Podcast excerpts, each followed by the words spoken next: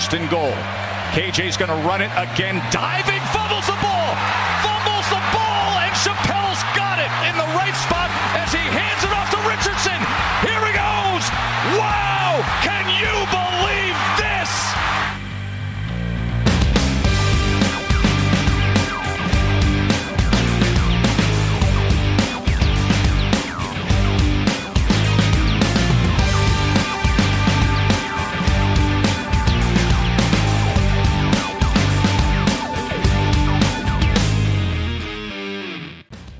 Salut à tous et bienvenue pour ce nouveau rendez-vous du podcast Ball, un rendez-vous euh, hebdomadaire de collège football en version euh, française pour s'intéresser au cours de cette semaine à la neuvième journée de saison régulière de collège football. Euh, On se rapproche à très très grands pas désormais de la fin de cette saison régulière avec notamment tout ce qui va concerner le, le comité des playoffs, tout ça, tout ça. Enfin, on aura l'occasion d'en reparler, petit teasing, euh, et euh, de nombreux sujets à aborder, notamment les, déconvenus, la déconvenue d'Oklahoma, le coup de force d'Oregon, euh, la hype peut-être Virginia Tech, on essaiera d'en parler un petit peu dans cette émission, sans oublier bien entendu la chronique top 5 draft, petite, petite exception cette semaine puisqu'on remportera la chronique demandée le programme qui était consacré au programme d'Hawaï à la semaine prochaine, faute de temps euh, notamment de ma part. Euh, mais en tout cas, il y aura quand même un bien beau programme à développer au cours de cette émission, toujours en compagnie du rédacteur et fondateur du site The Blue Pennant, Morgan Lagré. Salut Morgan.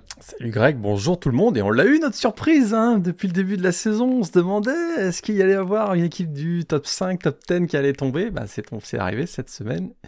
Alors c'est une bonne nouvelle pour euh, le suspense finalement de ce qui va se passer. On sait que tu l'as bien, tu l'as bien dit, il va y avoir la publication du euh, classement CFP mardi. On n'en parlera pas aujourd'hui dans cette émission, mais on y reviendra la semaine prochaine. Et puis là, peut-être la mauvaise nouvelle pour euh, Kansas, c'est que leur coach, il est bon quand même. hein. Il va faire des Oui. envieux. Il va faire des Oui. envieux à un moment donné. hein. Dans la Big Ten, par exemple C'est possible. Ah, pardon, pardon, je, je voulais pas spoiler. Je pensais que tu allais me dire, quand je pensais que tu allais me dire, on a eu une grosse surprise cette semaine, c'est la victoire de Greg en fantasy. euh, En fantasy Alors. euh, football. Alors ça, j'avoue que moi-même, j'en suis parvenu. C'est Morgan qui me l'a annoncé. hein. C'est pour vous dire quand je suis à fond les ballons sur euh, sur la fantasy en cette fin d'année. J'essaye de tanker, ça marche pas toujours. Belle victoire. Bravo à toi. Voilà, je sais plus qui j'ai battu, mais je m'excuse auprès de lui parce que c'était pas du tout volontaire. Bref, euh, soit dit en passant, donc euh, on va démarrer tout de suite. Hein, T'en parlais justement, Morgan, euh, la conférence Big 12 avec donc euh, cet upset qu'on avait quand même plus ou moins identifié la semaine dernière, ce déplacement d'Oklahoma sur le terrain de, de Kansas. On sait que ces dernières années, les Jayhawks, notamment depuis l'arrivée en effet de de Lance Leipold aux commandes ont souvent l'habitude de jouer un peu les, les troublions avec euh, les troublions avec les, Sooners et les Longhorns. Bah, cette fois-ci, c'est Oklahoma qui s'est fait piéger euh, par euh, Kansas, défaite 38 à 33 de la part euh, des euh, Sooners. Un match où quand même on peut nourrir quelques regrets du côté d'Oklahoma parce que on a eu un début de match pour le moins compliqué. C'est le moins qu'on puisse dire la première mi-temps du côté d'Oklahoma. On pensait que les choses allaient tourner dans le bon sens. Et on a quasiment, j'ose dire, Morgan, peut-être euh, donné ce match du côté des Sooners, en tout cas facilité un peu plus que prévu la, tâche des Jayhawks. Ouais, on va sûrement parler des turnovers et des pénalités dans ce match, mais effectivement, hein, les Sooners n'avaient plus perdu face aux Jayhawks depuis 1997, soit 18 victoires consécutives euh, pour Oklahoma. Alors, ils sont en s'imposant 38-33 face à ces Sooners, Kansas inflige donc la première défaite à l'équipe de euh, Brent Venables pour ce qui sera probablement le dernier match entre les deux équipes avant bien longtemps, puisque vous le savez, Oklahoma va rejoindre la SEC la saison prochaine. C'est probablement la plus belle victoire du programme de Laurence depuis ce fameux succès contre Virginia Tech, on s'en souvient encore. Le fameux Sugar, le Orange Bowl 2008. Alors c'est un match qui a été interrompu, hein, euh, ce match entre Kansas et Oklahoma, des conditions météo un peu particulières. Il faisait très froid du côté du Kansas, il y avait une petite pluie, on, ça n'a pas fo- forcément favorisé le jeu aérien. De toute façon, les Sooners n'avaient probablement pas prévu de passer par les airs parce que Kansas c'était une des pires attaques, une pire défense contre la, course, donc euh, on savait que ça allait beaucoup courir. Rapidement le film du match, hein, c'est vrai qu'il y avait l'absence de Jalen Daniels, ça n'a pas empêché Kansas de très bien démarrer. Effectivement, il y a eu ce pick six, puis ils ont rapidement euh, mené 14-0 si je me si je me trompe pas. Puis euh, comme tu l'as dit, ben, il y a eu ce retour finalement de, Oklahoma qui a marqué euh, trois touchdowns consécutifs. au sol.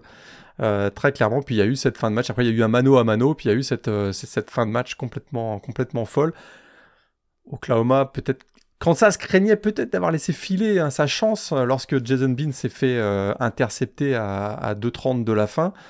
Euh, alors que le score était de 33 à 32, mais la défense de Kansas a réussi donc à stopper l'attaque des Sooners. Ils ont récupéré le ballon, deux passes euh, de, Jason Bean pour ramener les Jayhawks euh, dans la red zone adverse. Puis finalement, donc à moins d'une minute de la fin ou à une minute de la fin, Devin Neal, le running back des Jayhawks, a permis donc aux Jayhawks de passer devant 38 à 33. Alors pour reprendre ce que tu disais tout à l'heure, est-ce que Oklahoma n'a pas donné le match à, Kansas? Ben, C'est peut-être effectivement, euh, en tout cas il y a des gros regrets pour cette première défaite d'Oklahoma cette saison parce qu'il y a eu trois turnovers, dont deux qui ont amené directement à des touchdowns des Jayhawks, hein, un pick six notamment de Dylan Gabriel sur la premier, premier drive si je me souviens bien, puis il y a eu un fumble un peu plus tard dans le match de, du receveur Jalil Farouk suivi également d'un touchdown au sol de Jason Bean. Il y a eu même un muff punt euh, en, deuxième mi-temps, si je me me trompe pas, qui a permis de, redonner le ballon à Kansas dans la ou proche de la red zone des Sooners. Autant dire que si on rajoute les pénalités, puis je termine là. Je suis pas loin de répondre à ta question en disant que oui, peut-être que Oklahoma a donné le match à Kansas, effectivement. Oui, c'est notamment celle de McKenny Tower qui coûte très très cher sur le, sur le dernier drive des, euh, des Sooners. Euh, il y, a, y a eu aussi quand même, on peut le dire, une gestion un petit peu petit bras sur l'avant-dernière série offensive, justement, au moment où Oklahoma intercepte et se retrouve avec un score de 33-32, il doit rester à peu près deux minutes au, au chrono et on se retrouve en effet face à une équipe qui, comme tu le disais, est quand même qui est quand même supposé être en difficulté contre le jeu au sol. On a réussi vraiment à verrouiller dans ce domaine-là du côté de Kansas. Et derrière, bon, il faut remonter le terrain de la manière dont les Jayhawks le, le, font, surtout dans un match où Jason Bean en effet a un petit peu soufflé le, chaud et le froid. Mais c'était aussi, euh, à mon sens, à cette équipe d'Oklahoma présente dans le top 6 de la P Top 25 de, voilà, de montrer un petit peu les muscles sur ces, sur ces moments clés. Et c'est peut-être ce qui manque encore un peu. On sent qu'il y, a un groupe qui est clairement sur, la même dynamique que la fin de saison dernière, mais c'est sûr que ça reste encore euh, un petit peu compliqué. On est toujours dans cette espèce de mini transition où le groupe est pas encore euh, totalement euh, établi, en tout cas aura peut-être du mal encore à trouver une certaine constance tout au long de la saison, et c'est peut-être aussi ça qui nous, amenait à éventuellement s'inquiéter d'un possible upset alert pour, pour les Sooners. Donc ça ne retire en rien leur belle victoire contre, contre Texas. Mais euh, voilà, ça redistribue les cartes au niveau de la, de la Big 12. Cette défaite, elle fait mal aussi à la Big 12, toujours dans ce processus du carré des playoffs. Et ça, je pense que le, comité aura un œil là-dessus. Sur les cinq principales conférences, Morgan, je ne sais pas. Alors, il y a la CC avec qui ça se joue. Mais la Big 12, quand même, on a, on a un peu l'impression que tout le monde peut battre tout le monde. Ouais, d'ailleurs, le classement, euh, si je me trompe pas, est quand même très serré actuellement. Ah, le classement intra-conférence, c'est une dinguerie. Hein. C'est une dinguerie. Il y a même des équipes qu'on avait un peu écartées, oubliées. Ouais, ouais, on va en euh, parler. Ouais, qui, qui, se retrouvent, Les retours de la euh, momie, ouais. le retour de la momie, exactement. Donc, effectivement, c'est sûr que cette. Alors, Attends, on est à trois jours de publication du premier ou à, ou à deux ou à une journée de publication du, classement CFP. C'est sûr que cette défaite fait un peu tâche hein, pour, euh, pour Oklahoma face à une équipe non classée, mais pas de panique. Hein. Les Sooners 2017 et les Sooners 2019 avaient aussi perdu euh, un match piège ou à la con, euh, certains diraient, euh, face à Iowa State et Kansas State, si je me rappelle bien, ça n'avait pas empêché ces deux équipes euh, d'aller en, en, playoff. Bon, après, ils s'étaient fait taper sérieusement, mais ils avaient été quand même en playoff. C'est vrai que ce qui est peut-être plus inquiétant pour Oklahoma, d'abord, il y a eu la, multitude, de plaquages manqués dans ce match encore face à, Kansas, et ça se répète, hein, parce qu'il y en avait déjà eu 18 face à Texas, 16 face à, face à Central Florida. Là, il y a eu l'absence de Danny Stutzman dès, dès, la, dès le deuxième quart-temps. Ça, fait mal. Et ouais, puis j'allais dire, la défense a été formée par Alex Green il y a quelques mois. Ça peut s'expliquer aussi par ça. Hein. Ça peut aussi. Mais écoute, avec l'arrivée de Brent. par rapport à un autre sujet qu'on va aborder tout à l'heure. tout à l'heure, mais avec Brent, avec Brent Venables, on s'attendait à ce que ça, ça, soit un peu plus serré. serré. Là, c'est c'est pas encore tout à fait ça. Alors, il y a eu un, tackling médiocre, il y a eu quand même eu deux interceptions dans ce match qui a quand même permis aux Sonors de résister. Mais là où il y a une vraie inquiétude, c'est qu'il y a eu ce match raté face à UCF la semaine dernière. Ça s'était passé, c'était passé euh, avec une victoire. Là, ça, ça, perd. Mais on est en pleine Bedlam Week. Et il y a un déplacement à Stillwater face à Oklahoma State la semaine prochaine, une équipe d'Oklahoma State qui va beaucoup mieux et puis qui se met à courir très très bien avec un Holly Gordon qui est absolument en feu. Et face à une équipe donc de Oklahoma qui a un tackling un peu douteux, attention, Oklahoma en deux week-ends peut tout perdre et se retrouver euh, en dehors de la course des playoffs, ce qui serait quand même assez euh, surprenant après la victoire face à, face à Texas. Ouais, tout à fait. Bah, écoute, je, je, me permets d'enchaîner euh, du coup là-dessus, hein, parce qu'on va forcément parler de cette Big 12 pour le moins renversante, en effet, notamment par l'intermédiaire d'Oklahoma State, tu le disais. Hein, alors le bilan d'Oklahoma, alors c'est toujours un petit peu compliqué entre guillemets pour ceux qui découvrent un petit peu l'univers du college football, c'est-à-dire qu'on dissocie bien deux phénomènes dans une saison, c'est-à-dire les, les, aspirations de certaines équipes à aller jusqu'au titre national, euh, où là forcément on s'intéresse principalement pardon, au bilan global, et les équipes notamment qui visent le titre de division, ou en tout cas une implication euh, au niveau de leur, territoire local, si j'ose dire ainsi, où là on s'intéressera plus à leur bilan justement de conférence. Oklahoma n'a qu'une seule défaite, euh, a subi en tout cas sa première défaite de la saison cette année. Donc tu le rappelais Morgan, il y a encore des espoirs parce qu'on a déjà vu des équipes en playoff avec une défaite au compteur. Leur bilan en intra-division, en intra-conférence pardon, est de 4 victoires pour une défaite. Le problème pour eux, c'est que euh, ce sont les bilans, le meilleur bilan intra-conférence qu'on retient pour déterminer les deux finalistes et qui commence à y avoir pas mal d'équipes avec un bilan de 4-1 et c'est ce qui peut leur poser problème. À commencer donc, t'en parlais, par Oklahoma State qui a mis une dérouillée à Cincinnati, victoire 45 à 13. Alors on était prévenu en effet sur le fait que Collie Gordon était un peu énervé ces dernières semaines. 271 yards et deux touchdowns.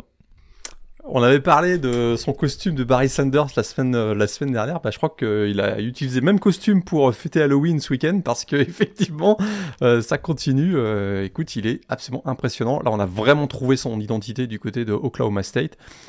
Ça gagne écoute, euh, effectivement, on les avait peut-être un petit peu écartés. On savait qu'ils avaient probablement le calendrier le plus facile entre guillemets de la Big 12, notamment parce qu'ils affrontaient, si je me souviens bien, les quatre équipes, euh, les, nouveaux euh, Cincinnati, Houston, UCF et BYU. Ça mhm. peut être un avantage. Quand on regarde le classement, d'ailleurs, on voit que ces quatre équipes sont plutôt en bas du classement. Donc c'est plutôt avantageux pour Oklahoma State. Mais il y aura maintenant ce gros match, le Bedlam Game, face à Oklahoma le week-end prochain. Et c'est là que tout va se jouer une sorte de demi-finale peut-être avant la finale de conférence, hein, on peut on peut estimer. D'ailleurs, il y aura une autre demi-finale puisque si je me trompe pas, Kansas State va jouer face à Texas. Les deux équipes étant à 4-1 également. Tout à fait. J'en profite d'ailleurs pour euh, développer sur les autres équipes qui ont un bilan de 4 victoires et une défaite euh, dans cette conférence Big 12. On a donc euh, Oklahoma et Oklahoma State dont on parlait. Kansas State également qui continue. Hein, Kansas State battu justement il y a quelques semaines de ça par Oklahoma State et qui se reprend bien depuis. Ça va mieux. parlait de... Oui, on parlait d'équipes étriées sur le terrain d'Oklahoma State. Bah là, je pense que Houston à Kansas State, ça a pas résisté très très longtemps. Victoire 41 à 0 pour les, les hommes de, de Kleiman. Euh, on a Texas également euh, avec un bilan de 4 victoires et une défaite. Tu n'as pas vu Arch Manning du côté des Longhorns, Morgan, et je sais que tu es le premier euh, triste. Mais en tout cas, Malik Murphy a été relativement solide malgré un fumble perdu pour permettre à Texas de s'imposer 35 à 6 face à Brigham Young. Et puis l'autre invité surprise à 4-1 dans cette conférence, le fameux retour de la momie, c'est Iowa State, vainqueur sur le terrain de Baylor, victoire 30 à 18 des hommes de Matt Campbell. Peut-être un autre nom hein, sur lequel Michigan State, par exemple, pourrait loucher en vue de la saison prochaine. Euh, voilà, on sait qu'il y a une période de transition, on sait qu'il y a une intersaison mouvementée avec notamment toutes ces affaires de Paris. Bah, on a l'air de trouver un bon rythme actuellement du côté des Cyclones. Bah, ça va mieux, effectivement. Un bilan, de 5, bilan global de 5-3, 4-1 match intra-conférence. Euh, fait le boulot, le quarterback, sans, sans être vraiment, voilà, c'est un bon manager de, jeu, mais sans être extraordinaire. Au sol, ça a bien tourné avec Ellie Sanders et Cartevius Norton, qui a réussi notamment deux touchdowns, donc une belle victoire de, de, Ohio State, de Iowa State, pardon. Mais effectivement, on l'avait pas forcément vu venir, euh, cette équipe qui vient de remporter trois matchs d'affilée face à Baylor, Cincinnati, TCU, et qui, on le rappelle, a battu Oklahoma State déjà. Hein 34 à 27, c'était euh, au mois de septembre, si je me rappelle bien. Au jeu des tie-break, ben, on pourrait se retrouver avec, on pourrait se retrouver avec une équipe surprise à Iowa State. Alors, il leur reste encore à jouer Kansas, euh, Texas et Kansas State dans le showdown flower à la fin de la saison. Donc, il y a encore, pardon, pas le showdown flower face à Kansas State, mais il y a encore un long chemin à faire pour Iowa State. Mais écoute, 4-1, c'est un peu la surprise quand même. On va pas s'enthousiasmer tout de suite, pardon, mais en tout cas, c'est sûr, dans cette Big 12, euh, toutes les cartes sont redistribuées. On s'intéresse peut-être, Morgan, à la Pac 12, puisqu'on avait un choc également qui se déroulait du côté de Salt Lake City entre Utah et Oregon, le numéro 13 contre le numéro 8. On en parlait la semaine dernière, on avait souvent eu des matchs un petit peu compliqués hein, pour, les, pour les Ducks, euh, notamment au niveau des tranchées. Bah, clairement, sur ce match-là, ça s'est pas vu. Sur le terrain des Utes, Oregon qui a déroulé avec un succès net et sans bavure, 35 à 6 on a annoncé l'enfer pour les Ducks, euh, ben, en fait c'est tout l'inverse qui s'est produit sur le terrain du Rice Stadium de Salt Lake City, où les Utes de Utah avaient gagné leurs 18 derniers matchs. Donc c'était quand même, euh, c'est quand même un exploit qu'a réussi à, faire Oregon. Le score est assez incroyable, 35 à 6. Écoute, un Bonix qui, était en forme euh, incroyable, une précision chirurgicale. Hein. Il a démarré son match avec un 14 sur 15 rapidement, ils ont pris l'avantage 21 à 3, si je ne me trompe pas. Il finit avec 248 yards, 2 touchdowns dans ce match. Vraiment une vraie démonstration. Il a bénéficié également de, l'excellent travail de la ligne offensive des Ducks, qui n'a pas accordé le moindre sac dans ce match. Ça, c'est quand même, euh, ça fait quand même toute une différence parce que ben, la défense des Utes n'a pas résisté du tout face à l'armada offensive des Ducks. Hein. Euh, le seul bémol, c'est le fumble de Bucky Irving. Sinon, c'est quasiment, euh, c'est quasiment sans faute, quoi. Bah, exactement, parce que la défense des Utes, qu'on s'attendait quand même qu'elle avait quand même des armes pour résister face à, l'attaque de Oregon, bah, zéro sac, je l'ai dit tout à l'heure, un seul plaquage pour perte, deux petites passes défendues, enfin c'est vraiment des, statistiques microscopiques. Et comme en plus le jeu au sol, qui était plutôt la, force de Utah, n'a pas du tout fonctionné, hein. on a vu un, Écoute, Sionevaki finit avec 11 yards sur 5 courses, on l'a quasiment pas utilisé. Il y a Jacqueline Den Jackson qui finit quand même avec 37 yards, Jalen Glover 39 yards, mais au total, moins de 100 yards pour l'attaque au sol de Utah face à une très solide défense euh, des Ducks. Ça a été vraiment la, grosse, grosse surprise. C'est le match le plus complet et le plus accompli d'Oregon depuis le début de la saison. Et c'est après la défaite face à Washington, c'est super encourageant pour, euh, pour la Ducks Nation. Tout à fait. Ce qui est assez révélateur avec Sionevaki notamment, euh, c'est qu'on l'a pas, on l'a pas suffisamment précisé depuis le début de la saison il a un peu un rôle à la Travis Center du côté de ah bah Utah. C'est-à-dire que c'est un safety de, base, de formation, mais qu'on utilisait un peu plus ces dernières semaines sur la position de running back, notamment du fait de, certains blessés. Je pense à Jalen Glover notamment. Et euh, voilà, on a vu que ça portait ses fruits. Là, sur ce match-là, l'attaque d'Oregon a posé tellement de problèmes à Utah que bah au final j'ai l'impression qu'on a beaucoup plus utilisé Vaki euh, sur le secteur défensif qu'offensif euh, maintenant, les quelques fois où on l'a sollicité dans le backfield offensif, bah, ça n'a pas été très très concluant euh, parce que du côté de cette équipe d'Oregon, en effet, euh, voilà, on, avait l'air, j'exagère un peu sur un nuage. Le match en soi est pas parfait, mais c'est vrai que c'est un quasi sans faute en termes d'exécution dans le côté dans le côté, même sans mettre milliards entre guillemets d'attaque, ça a joué propre, efficace et ça a surtout, euh, ça a surtout euh, limité les pertes de balles. Euh, ça a évité de donner un momentum un peu fâcheux à l'adversaire, comme ça a pu être le cas sur certaines séquences du côté de Washington. Et justement, j'en profite pour faire un peu la transition, Morgan, parce que c'est vrai que paradoxalement, on avait eu cette victoire des, Huskies il y a quelques semaines contre Oregon, qui pouvait laisser penser que Washington allait taper du poing sur la table, avait montré que c'était l'équipe la plus clinquante de Pac-12. Le ressenti ces dernières semaines, c'est quand même que Washington n'a pas l'air aussi fringant qu'Oregon. Surtout qu'on a encore eu un succès assez poussif des coéquipiers de Michael Penix sur le terrain de Stanford, avec une victoire 42 à 33. C'est la deuxième semaine consécutive hein, que c'est difficile pour cette équipe de, Washington qui normalement devait s'en sortir facilement face à une équipe, largement à sa, à sa portée. Alors c'est sûr qu'ils ont fait la course en tête, mais ils n'ont jamais réussi à, écarter complètement Stanford dans ce match. Euh, il aura fallu encore 4 touchdowns de Michael Penix, euh, qui, a, notamment sa connexion avec Jalin Paul qui a été euh, excellente, mais il aura fallu attendre un touchdown dans les dernières minutes de Dylan Johnson, le running back, pour que cette équipe de, Washington batte Stanford. écoute, ils sont toujours invaincus, les. Huskies de Washington, toujours à 8-0.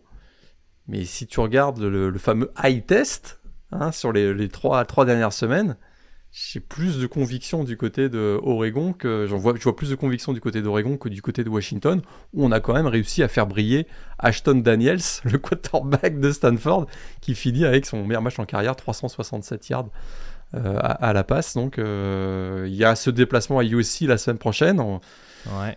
Ils vont, ils ont pas peur. Saison, y a... Oui, vas-y. Non, c'est pas la défense de USC qui va impressionner euh, Michael Penix, mais, euh, mais écoute, on peut avoir un gros, un gros shootout encore dans ce match entre USC et Washington. C'est passé ces dernières semaines pour Washington. Il y a un moment donné, ça risque de craquer. Hein, c'est... Tout à fait. la fin du calendrier pour Washington, il y a pas après USC, il n'y a pas Utah, Oregon State et euh, Washington State? C'est, euh, je ne serais pas étonné que ce soit ce calendrier-là. Bah, Utah, j'en suis sûr, il les joue à la maison. Washington State, a priori, l'Apple Cup, euh, c'est bien prévu. C'est sur Oregon State que j'ai un doute et je me demande s'il ne passe pas par Corvallis. Exactement, euh, exactement. C'est hein. donc ouais, les quatre prochains matchs, c'est à USC, ensuite Utah à domicile, en déplacement à Oregon State et l'Apple Cup à domicile face à Washington State. Donc euh, c'est pas gagné. Non, bon, Washington State, a priori, ça peut être prenable, même si bon, on sait que c'est toujours un match très particulier euh, à Washington State qui s'est incliné sur le terrain d'Arizona State euh, ce week-end, mais il y a d'autres échéances qui vont être à, surveiller. on voit que dans la Pac-12, là aussi, euh, il y a beaucoup d'équipes qui peuvent se battre les unes les autres.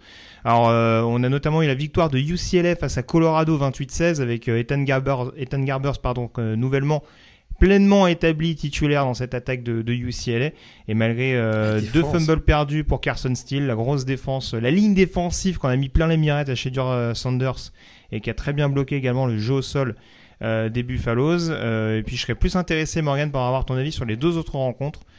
On a la défaite surprise sur le papier d'Oregon State, classé numéro 11 sur le terrain d'Arizona. Hein. On continue d'avoir des, des Wildcats cheveux au vent euh, qui s'impose sur ce match-là 27 à, 24. Et puis surtout un mot sur cette prestation de USC sur le terrain de California. Euh, la fameuse Pac-12 After Dark. Euh, là, je pense que ce sera dans ton top 3 de la semaine. Avec cette victoire à l'issue d'une conversion à deux points non convertie de, de, California, 50 à 49. Qu'est-ce que tu peux nous dire sur ces, sur ces deux rencontres importantes au sein de la Pac-12 Bon, on, veut, on veut plus en prendre à la défense de USC. Je pense qu'on a tapé dessus depuis le mois de septembre. C'est une cible devenue trop facile. maintenant, ça devient un peu trop facile. On a compris que ça allait être très, très, très compliqué pour, pour USC cette année.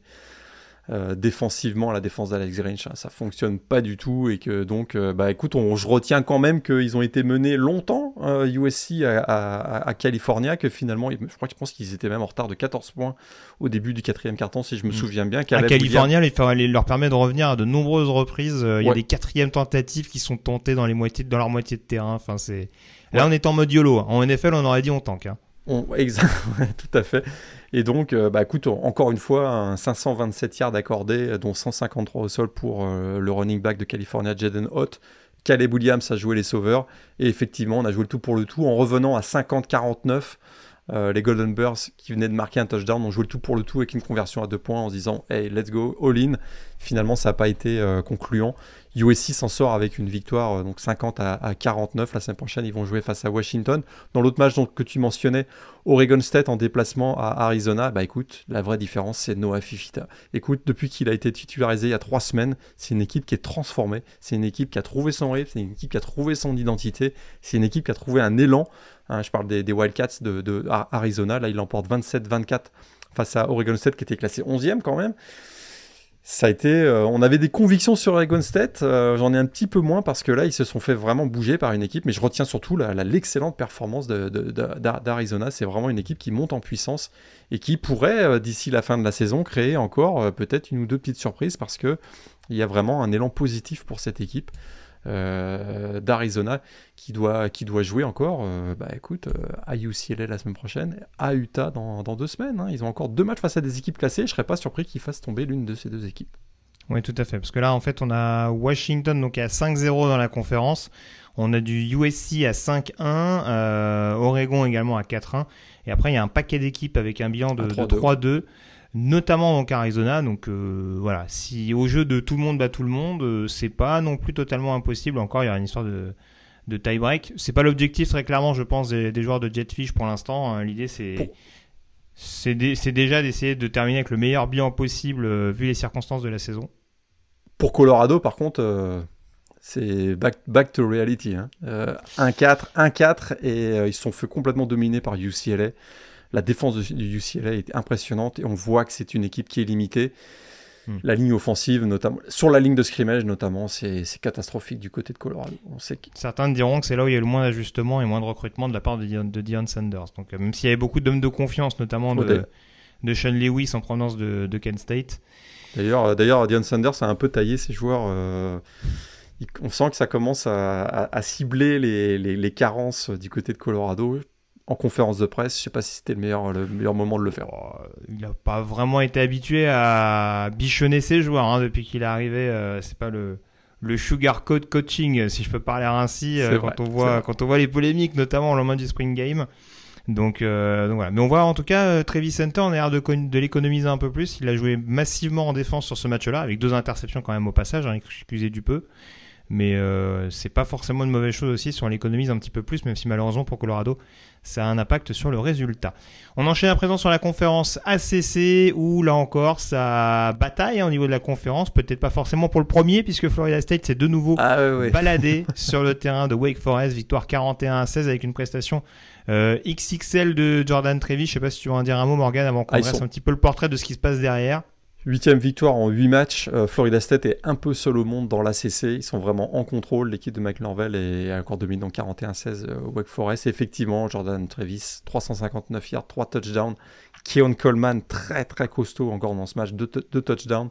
Trey Benson également euh, a participé notamment au, jeu aérien. Écoute, 14e victoire consécutive pour Florida State. Si on revient, si on repousse à la saison dernière, on voit que vraiment Florida State est au-dessus du lot dans l'ACC en tout cas jusqu'à présent, surtout que, euh, bah, tu vas sûrement en parler, mais euh, nos amis des Tar Heels, hein.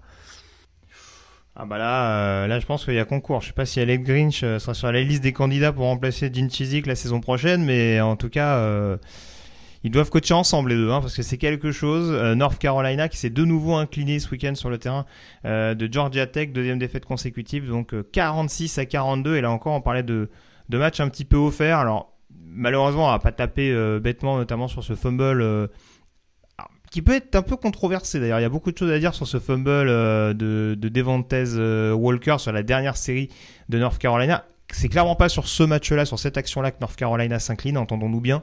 Mais c'est vrai que malheureusement, voilà, ça aurait pu être une situation favorable pour North Carolina parce que ça aurait permis une réception longue distance et potentiellement la possibilité de mettre le feu à 3 minutes de la fin pour les Tar Heels. Il y a beaucoup de choses à dire. Il y a un plaquage quand même assez musclé de la part du défenseur de Georgia Tech. Il y a la question de savoir si la passe était vraiment complète euh, de la part du, de l'ancien receveur de Kent State. Donc, euh, donc voilà. En tout cas, euh, en plus, voilà, on, lui souhaite quand même un prompt rétablissement parce que le pauvre Tess Walker, en plus, il est sorti avec une, une bonne commotion. emmené à l'hôpital dans la foulée. Donc voilà, on sait que ça a été déjà un début de saison un petit peu compliqué pour lui à se battre pour éventuellement pouvoir jouer sur le terrain euh, pour des raisons administratives. Euh, donc, on espère pour lui et pour North Carolina, ce ne sera pas trop grave. Et Georgia Tech, hein, c'est l'équipe bipolaire par excellence. Hein. On rappelle que le 30 septembre dernier, ils se font taper euh, à domicile par Bowling Green. La semaine suivante, ils battent Miami qui était classé. Puis ils se font taper par Boston College à domicile. Et là, ils vont gagner contre une autre équipe classée, North Carolina. C'est vraiment. Euh, non, mais disons-le clairement, il y a des équipes qui ne sont pas dignes de confiance dans cette conférence et dans cette première division universitaire. On ne les découvre pas cette semaine. Et là, euh, ça, ça a clairement euh, sauté aux yeux. Mais en tout cas, cette défaite de North Carolina, elle contribue encore un peu plus au flou artistique globalement dans cette conférence. Alors, on a un bilan de 3-2 en intra-conférence pour North Carolina. Je ne l'ai pas précisé, mais Florida State est à 6-0. Euh, alors on a la victoire probante de Louisville face à Duke, victoire 23 euh, à 0. Ça fait plusieurs matchs, hein. on avait parlé du match de Notre-Dame notamment il y a quelques semaines où, où la défense prend un peu plus le dessus sur le niveau de l'attaque, hein, sans faire un jeu à Jawar Jordan qui fait un gros match notamment au sol du côté des, Cardinals. C'est peut-être Louisville qui a actuellement le qui prend peut-être ce statut d'équipe plus clinquante parce que dans le même temps on a notamment Miami qui a battu à l'arrache Virginia à la maison. On va parler de l'autre équipe également qui s'est imposée en fin de semaine on peut peut-être même en dire un mot maintenant, parce que du coup, on va s'intéresser à savoir si, si, on doit y croire à Virginia Tech, qui s'est également imposé dans le même temps face à Syracuse 38 à 10. C'est extrêmement euh, resserré, ça se bouscule pour savoir qui sera le, deuxième larron. A priori, ce ne sera plus Clemson, qui s'est incliné sur le terrain d'NC State. Ah non, euh, à 2-4, donc euh, ouais, et bilan de 4-4 en global, ça fait très longtemps, je ne sais même pas si ça arrivait euh, sous l'ère d'Abo Sweeney. Ouais, sa première saison, 2010. Voilà, c'est ça, la fameuse première saison. C'est comme pour Belichick aujourd'hui, on dit, euh, c'est pas arrivé depuis sa première saison euh, à New Mais voilà, je sais pas ce que t'en penses du coup, Morgan. Je te voyais un petit peu opiner du chef. Louisville assez crédible. Euh, quel est ton avis sur les Cardinals? C'est peut-être dans le même élan, savoir un petit peu ce que tu penses de, Virginia Tech, qui reste sur trois matchs, trois victoires en quatre matchs. Celle-là, face à Syracuse, ça a été la balade, notamment avec une ligne défensive qui a découpé de toutes parts Garrett Schrader. Ouais, alors Virginia Tech, effectivement, faut-il y croire? C'est sûr qu'il y a des beaux progrès. Euh, très clairement, c'est la performance la plus accomplie des Hokies cette saison. 528 yards au total, 318 yards au sol. On a même vu un punt return de 57 yards, on a même 8 sacs, un safety. Le retour du Beamer Ball, monsieur Et oui, incroyable du côté des, des Moins 42 yards au sol pour Garrett Schrader, quand même. Ça en dit long sur le fait qu'on l'a qu'on l'a traîné jusqu'à son but, limite. Exactement. Alors écoute, euh, les Hokies continuent de bien protéger le ballon. Hein. Trois turnovers commis sur les quatre derniers matchs. C'est à mon avis ce qui fait la différence. Ils ont rapidement, pris les commandes hein, dans ce match face à Syracuse. Ils ont inscrit des points sur leurs six premiers drives, notamment deux réceptions, deux touchdowns pour réception de Dequan Felton. Après 30 minutes de jeu, les Hokies avaient déjà réussi 17 euh, first down, 341 yards. Ça faisait 30 à 3 à la mi-temps. Très clairement, donc comme je le disais, leur meilleur match euh, de la saison. Est-ce qu'il faut y croire? C'est peut-être encore un peu tôt. Parce que là, ils viennent d'affronter. Ils ont enchaîné trois victoires, tu l'as dit, mais c'est la partie la plus facile de leur calendrier de la CC. Ils viennent mm. de battre Wake Forest, Pittsburgh, qui vient de se faire qui s'est fait détruire ce week-end à Notre-Dame, Syracuse, qui a donc euh, un bilan de 0-4 en match intra-ACC. Maintenant, il faudra confirmer pour les Hokies contre Louisville, Boston College qui est, euh, qui, est à 2-2 en match intra-conférence. Puis derrière, il y aura NC State et Virginia. Donc pour Virginia Tech, ça va beaucoup mieux. On les prend ces trois victoires. Hein. Ils sont avec un bilan de 4-4. Euh, finalement, ils ont encore leur chance de faire un bowl. Mais bon, pas d'enthousiasme démesuré parce qu'en face, il y avait Syracuse. Et du côté de Syracuse, hein, je prends 5 secondes ça sent la fin pour Dino Baver, ça on va pas se mentir. Là, euh, clairement, oui, c'est vrai qu'il y a eu beaucoup, beaucoup de réajustements ces dernières années du côté de Syracuse et malheureusement, on sent que que ça prend jamais vraiment totalement des deux côtés du ballon et euh, là, en l'occurrence, c'est vrai que sur ce match-là, la ligne offensive a été vraiment dépassée de toutes parts. Ça, symbolise en tout cas globalement ce qui a pêché euh, chez, chez les Orangemen. Ils sont encore capables de faire quelques petits, quelques petits coups de force, quelques petites surprises ici et là, mais malheureusement, c'est pas une équipe qui, qui arrive pleinement à se développer. Voilà. Après, c'est vrai que du côté de Virginia Tech, au moins, on commence à avoir une patte défensive très affirmée de la part de, de Brent Pry. Hein. C'est principalement ce qu'on qu'on en attendait lors de son arrivée du côté de Blacksburg. Euh, Kyron Drone, ça a l'air de prendre un petit peu de, un petit peu plus de confiance. On a Brescian Knowlton et euh, Malakai Thomas qui ont fait un bon duo, notamment sur le jeu au sol. Drone, écoute, il a fait 150, on l'a pas mentionné, mais 151 passes consécutives sans la moindre interception. Mhm. Il a battu le record de, précédent donc de Sean Glennon. C'est vraiment un quarterback qui protège le ballon. C'est pas un, voilà, il, va pas, finira pas des matchs à 400 yards à la passe. Il protège le ballon. Puis c'est ce qu'on demande en ce moment à l'équipe de Virginia Tech, c'est de protéger le ballon, se met dans des situations où bah, comme on le disait tout à l'heure, un retour de punt, un fumble, un safety, on est capable de passer devant. Je pense que ça va être la stratégie de Virginia Tech d'ici la fin de la saison.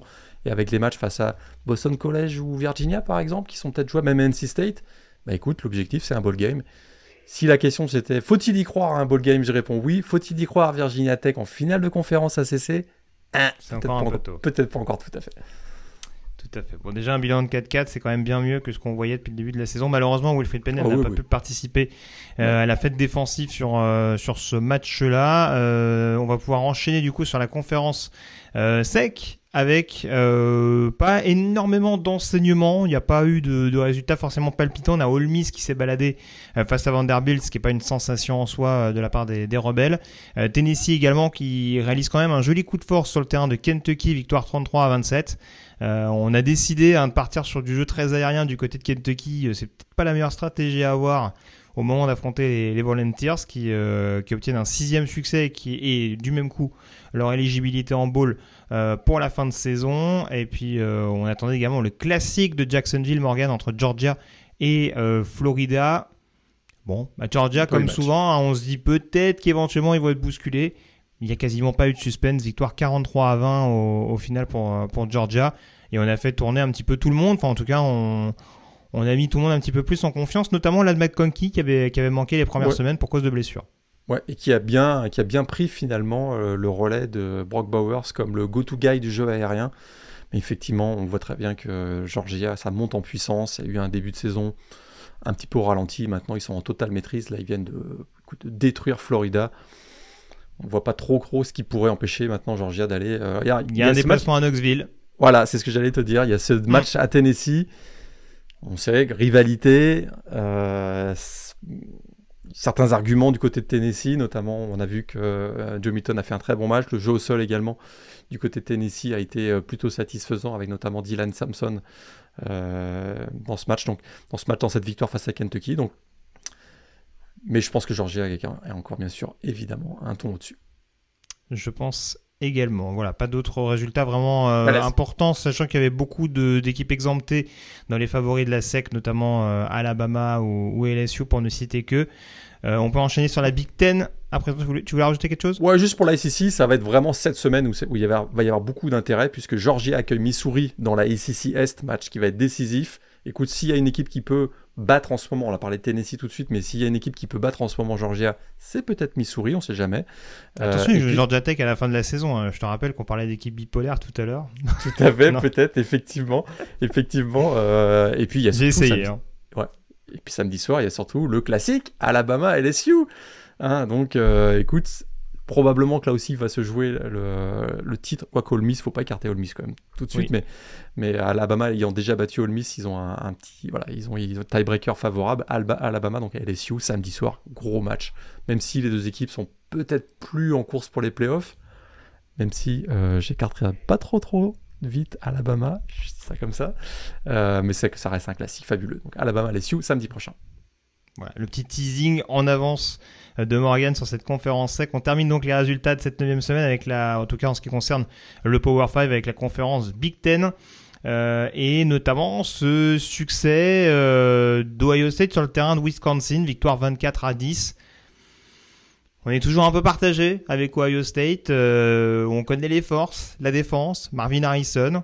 On connaît les faiblesses, ou en tout cas les points perfectibles notamment Kate McCord. On n'apprend pas forcément grand-chose sur Ohio State. On a tendance à continuer de rester invaincu et ça va s'imposer euh, du côté de Wisconsin pour les retrouvailles avec Luke Fickel. Et la bonne nouvelle du côté des Buckeyes, c'est le retour de Trevian Anderson, hein, qui avait manqué les mm. trois dernières semaines. Et là, il termine avec 162 yards au sol, un touchdown. Très clairement, ça permet à cette attaque d'Ohio State d'être un petit peu plus équilibrée parce qu'on on voyait qu'on misait beaucoup pour les big plays sur Marvin Harrison Jr. Et à raison, c'est probablement le meilleur receveur du pays. Là, c'est un petit peu plus équilibré, mais c'est sûr que euh, ça manque de constance drive après drive. Ça, c'est le problème de Ohio State, mais la défense est, juste phénoménale du côté de Ohio State depuis le début de la saison. En tout cas, du côté de Ohio State, euh, on continue de bien surfer, notamment sur la victoire face à Penn State. Euh, les Nittany Lions ont mis un peu plus de mal à se remettre de leur revers justement à Columbus. Ça a été pour le moins poussif la prestation à domicile contre Indiana, victoire 33 à 24. Il a fallu vraiment un safety en fin de match pour euh, pleinement rassurer euh, le public de University Park. Bon, l'important c'est de gagner sur ce genre de, rencontre, Morgan, où tous les voyants ne sont pas forcément ouverts. Penn, State, pardon, qui a un bilan de 7 victoires pour une défaite, hein, donc euh, toujours la perspective à minima d'un bowl majeur, et puis après on verra un petit peu comment ça se passe avec le, trio Michigan, Ohio State, Penn State. Mais en tout cas, sur ces deux dernières semaines, on n'est pas totalement rassuré par ce qu'on voit de la part des hommes de James Franklin. Non, il y avait une petite gueule de bois, j'ai l'impression, du côté de l'équipe des Nittany Lions en début de match, mais finalement, donc André Lambert Smith en toute fin de match a réussi le touchdown de la victoire 57 yards. Petite surprise avec la défaite également de Maryland sur le terrain de Northwestern, celle-là on l'avait pas vu venir, défaite de 33 à 27. Et ça fait un moment qu'on le tease, Morgan, euh, la victoire de Nebraska contre Purdue, victoire 31 à 14. Bah, le mot d'ordre pour Nebraska, c'est on peut jouer le coup, mais vous attendez pas à ce que ce soit beau. Hein. Parce que qu'est-ce que c'est vilain les matchs de Nebraska quand ils vont les chercher? C'est moche, mais écoute, ils ont un bilan global de 5-3. Ils sont 3-2 en match intra-conférence. Euh, dans une division ouest où on a 4 équipes avec un bilan de 3-2, donc Minnesota, Iowa, Wisconsin, Nebraska. Il y a des raisons d'y croire hein, du côté de l'équipe de Matt Rule euh, pour aller chercher peut-être une finale de conférence. Écoute, bah, en tout cas, oui, si, si Iowa et Wisconsin continuent de laisser des plumes en cours de route, c'est sûr que ça pourrait être euh, quelque chose un petit peu un petit peu dommageable pour eux. Je regarde un petit peu les autres résultats au niveau du groupe of 5. Est-ce que tu as un top 3 au niveau de tes rencontres, Morgan, pour cette semaine? Bah, Écoute, moi j'ai bien aimé SMU. Oui, contre. Vas-y, oui. On a cru qu'on allait taper les 100 points, dis donc. Hein, puisque euh, y avait plus de 50 points pour l'attaque des SMU. Preston Stone, on, l'avait dit dans la preview de, la, preview de pré-saison, on avait dit que Preston Stone et SMU pouvaient être l'équipe surprise, peut-être le représentant du groupe of five. Ils sont à un bilan de 6-2 si je me trompe pas, donc il y a ces deux défaites qui peut-être sont un peu préjudiciables, mais en termes de production offensive, c'est une équipe qui va super bien avec euh, Preston Stone, Sonny Dyke. Euh, je retiens cette victoire, oui, effectivement, des SMU. T'aimes pas tout le ça, donc euh, qui a perdu 69-10. T'as d'autres matchs du coup à nous conseiller? Les trois matchs de la semaine, tu veux dire? Oui. Ou, les, ah, mais c'est ce que je disais, oui, les trois matchs de la semaine. Non, non, mais je regardais matchs. dans, les autres, dans les autres équipes importantes du groupe of five, juste retenir notamment les équipes classées, on a James Madison. Alors c'est vrai qu'on le dit plus pour l'anecdote, euh, vu ce qu'on énumère sur, euh, sur les Dukes ces dernières semaines, victoire 30 à 27 face à Old Dominion, hein, qui était pas trop mal classé mine de rien en conférence euh, Sunbelt. L'AAC, tu parlais des SMU qui s'est baladé donc contre tout ça, même s'ils ne sont pas encore classés à l'heure actuelle, mais Tulane, ça continue de s'imposer également sur le terrain de Rice, victoire 30 à 28 de la part des, hommes de, de Willy Fritz. Et puis concernant également les autres résultats, euh, on a la victoire de Air Force sur le terrain de Colorado State, victoire 30 à 13. Et je suis sûr que ça ne t'a pas échappé, Morgan.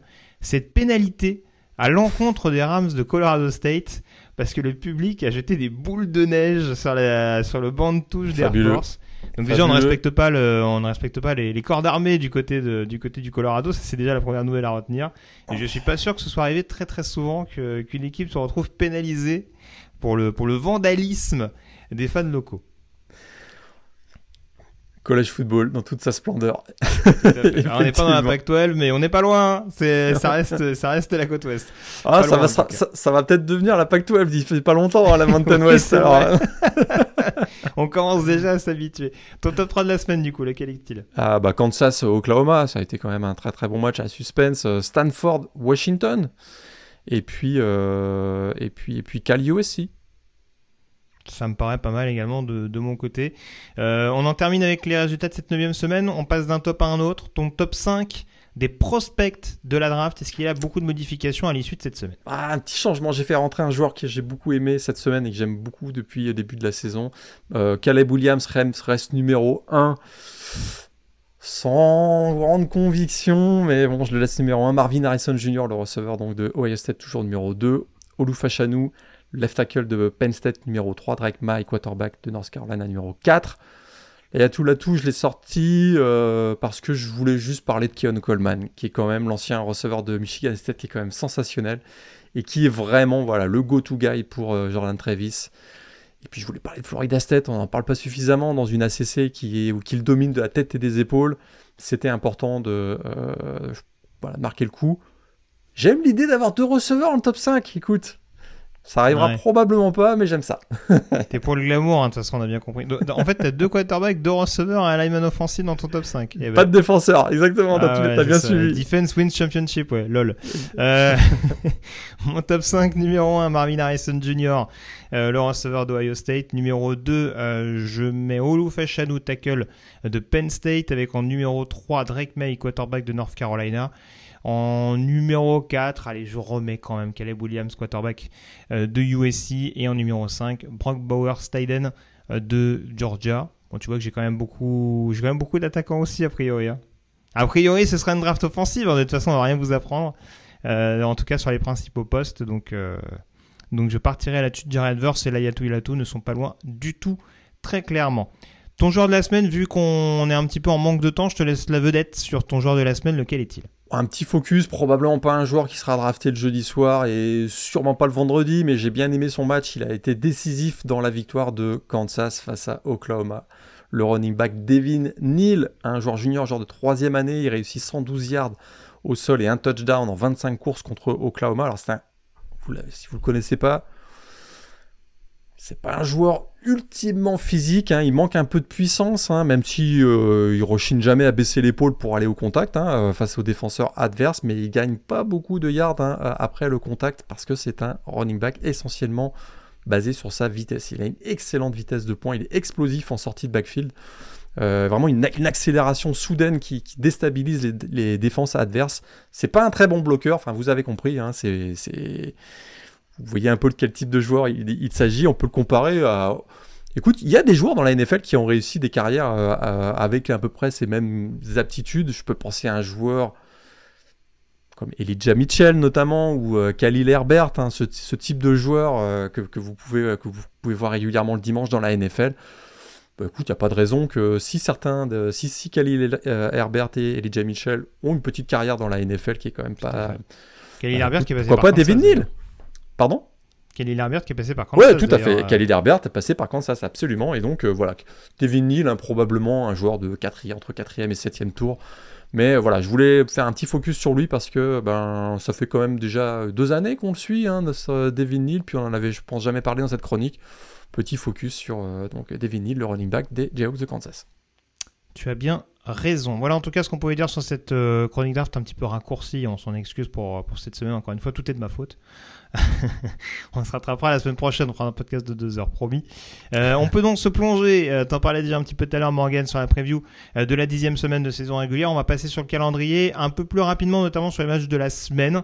Parce qu'avec les échéances importantes qui arrivent, on va notamment retenir les principales affiches, hein, notamment euh, en ce qui concerne les matchs de mercredi à vendredi. Juste pour vous rappeler, on change d'heure euh, on passe à l'heure d'hiver du côté euh, de l'Amérique du Nord dans la nuit de samedi à dimanche prochain. En conséquence, les matchs de college football sont avancés d'une heure par rapport à l'heure française. Euh, les, les premiers matchs notamment de samedi auront lieu à 17h et non à 18h comme prévu. De toute façon, je le repréciserai. Donc soyez pas étonnés par rapport aux horaires indiqués. Alors dans la nuit de mardi à mercredi, notamment dans la MAC, la fameuse Maction. Euh, Toledo recevra Buffalo. Hein, euh, Buffalo en difficulté en début de saison, mais qui a un très bon bilan intra-conférence. Ça fait partie de ces équipes-là. Tu voulais préciser quelque chose? Bah, écoute, mardi soir, 31 octobre, c'est la soirée d'Halloween aux États-Unis, en Amérique du Nord. On veut faire peur aux téléspectateurs. non, mais juste regarder les tribunes parce que les matchs de la MAC, les soirs, le soir d'Halloween, on se, on se marre bien généralement. Il y a des costumes assez exotiques, on va dire, dans les tribunes. Très bien, bah, écoute, rendez-vous est pris. Euh, il n'y aura pas forcément grand-chose d'excitant dans la nuit de mercredi à jeudi. Par contre, dans la nuit de jeudi à vendredi, au niveau de la Sunbelt, vous pourrez avoir un petit Troy, sauf Alabama, euh, derby donc de l'Alabama à minuit 30 euh, heure française. À la même heure, il y aura quand même un petit Duke Wake Forest pour voir comment les Blue Devils se remettent de leur défaite sur le terrain euh, de Louisville. Et puis on peut passer a priori directement au match du euh, samedi avec notamment à 17h donc heure française Ohio State en déplacement du côté euh, de Rutgers. Ole Miss qui recevra Texas A&M. On aura le fameux Texas Kansas State dont tu nous parlais tout à l'heure Morgan dans la conférence Big 12 qui va coûter très très très cher. Notre-Dame en déplacement à Clemson. Euh, là encore, hein, on ne sait pas trop comment ça va se passer euh, sur ces confrontations quasi annuelles de la dernière décennie. Tennessee qui recevra Yukon, euh, ce sera à 17h également. Un petit peu plus tard, à 19h heure française, on aura Utah qui recevra dans la Pac-12 Arizona State. Un affrontement 100% militaire avec Air Force à 19h30 qui affrontera Army. Army pour qui ça ne va pas du tout cette saison. Autant, autant Air Force ça se balade, autant Army et Navy, c'est compliqué. Hein. Voilà. dès qu'on commence à passer, à passer par le sol, euh, ou, la, ou la mer en l'occurrence. Bref. Je voulais faire une blague, elle est tombée à l'eau, sans mauvais jeu de mots. Euh, la suite, à 20h30, donc le fameux Georgia, euh, Missouri dont tu nous parlais tout à l'heure également. Florida State en déplacement du côté de Pittsburgh hein, pour a priori continuer sur la bonne série du côté des Seminoles. Penn State en déplacement à la même heure du côté du, de Maryland. Le Bedlam Series à 20h30 toujours entre Oklahoma State et Oklahoma. Va falloir avoir des yeux un petit peu partout au cours de cette soirée. À 20h30 toujours Louisville qui recevra Virginia Tech. On aura Tulane en déplacement à East Carolina, donc a priori ça devrait le faire vu le, bon bilan et surtout le mauvais bilan comptable des Pirates depuis le début de la saison. Georgia State, James Madison, un match assez intrigant, hein, euh, d'autant que les Panthers sont perdus la semaine dernière sur le terrain de Georgia Southern dans la Sun Belt, donc euh, on va avoir soif de revanche face à des Dukes euh, chaud bouillants depuis le début de la saison. Iowa à 20h30 sera en déplacement également du côté de Northwestern et puis un petit peu plus tard à 22h30 Oregon qui recevra California. Alors là attention, on va avoir 126 points. C'est annoncé, Justin Wilcox a décidé maintenant, euh, la défense on s'en fout, on mise tout sur l'attaque. Euh, Liberty à 23h qui recevra Louisiana Tech dans la CUSA. Euh, UNLV New Mexico à 23h également, c'est juste pour la petite parenthèse également.